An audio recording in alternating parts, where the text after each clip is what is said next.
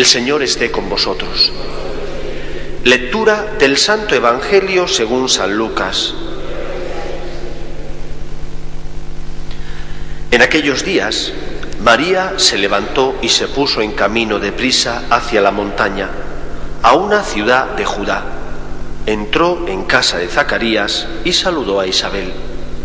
Aconteció que en cuanto Isabel oyó el saludo de María, saltó la criatura en su vientre se llenó Isabel del Espíritu Santo y levantando la voz exclamó, Bendita tú entre las mujeres y bendito el fruto de tu vientre.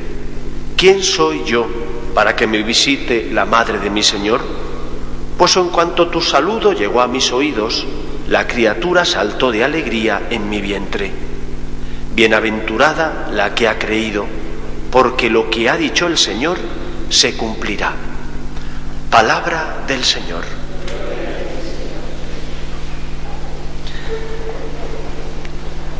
Este pasaje del Evangelio, el mismo que el de ayer, nos habla de cómo María, que siempre está disponible a hacer la voluntad de Dios, ama el primero, viendo la necesidad de su prima Isabel, que ya era anciana y estaba encinta, acude allí a Incaren para acompañar a su prima, para socorrerla, para cuidarla.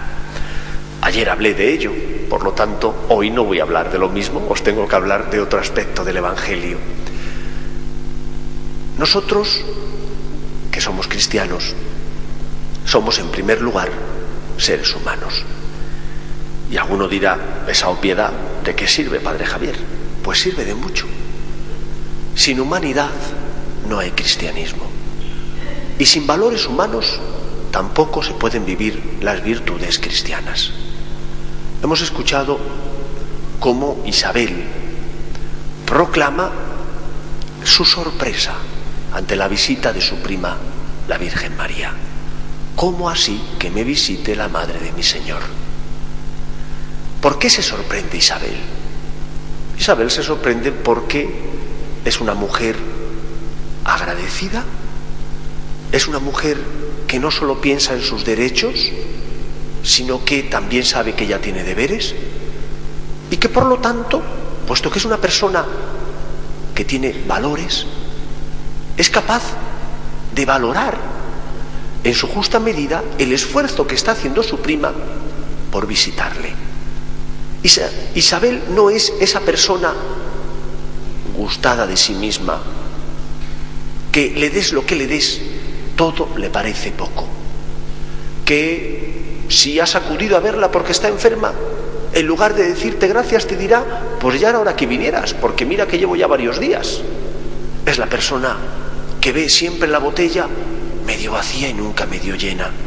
Esa no es Isabel.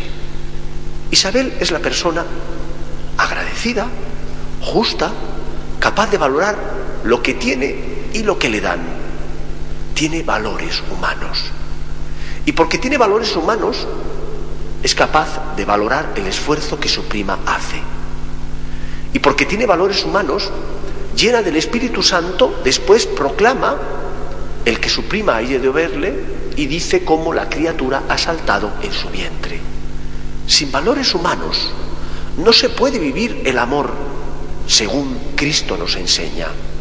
Todo el Antiguo Testamento es una pedagogía divina, una enseñanza divina para reconstruir esa naturaleza caída a cargo o a raíz del pecado de nuestros primeros padres. Sin valores humanos no puede uno cumplir después el mandamiento del amor. Claro, todos los que tenéis hijos y vuestros hijos atraviesan esa etapa tan difícil que es la adolescencia, muchas veces dicen que espléndidos son fuera, pero qué tiranos son dentro. Si no hay valores humanos, difícilmente se podrá vivir las virtudes cristianas. Porque los valores humanos son como esa tierra fértil donde germina la virtud cristiana. El Antiguo Testamento nos enseña primero la ley de mínimos. Cumple con tus obligaciones para con Dios, que es tu Señor. Cumple con tus obligaciones para con tus padres, que te ha dado la vida, que te han cuidado y protegido, que te enseñan a distinguir el bien del mal. Cumple con tus deberes como ciudadano. No robes, no cojas lo que no es tuyo, sé responsable en tus obligaciones. Y una vez que hayas hecho eso, entonces viene Cristo y te dice, si me quieres seguir, como al joven rico, vende todo lo que tienes y sígueme. Pero empieza la casa por los cimientos, los valores humanos. Y completa la casa con el tejado, que son las virtudes cristianas.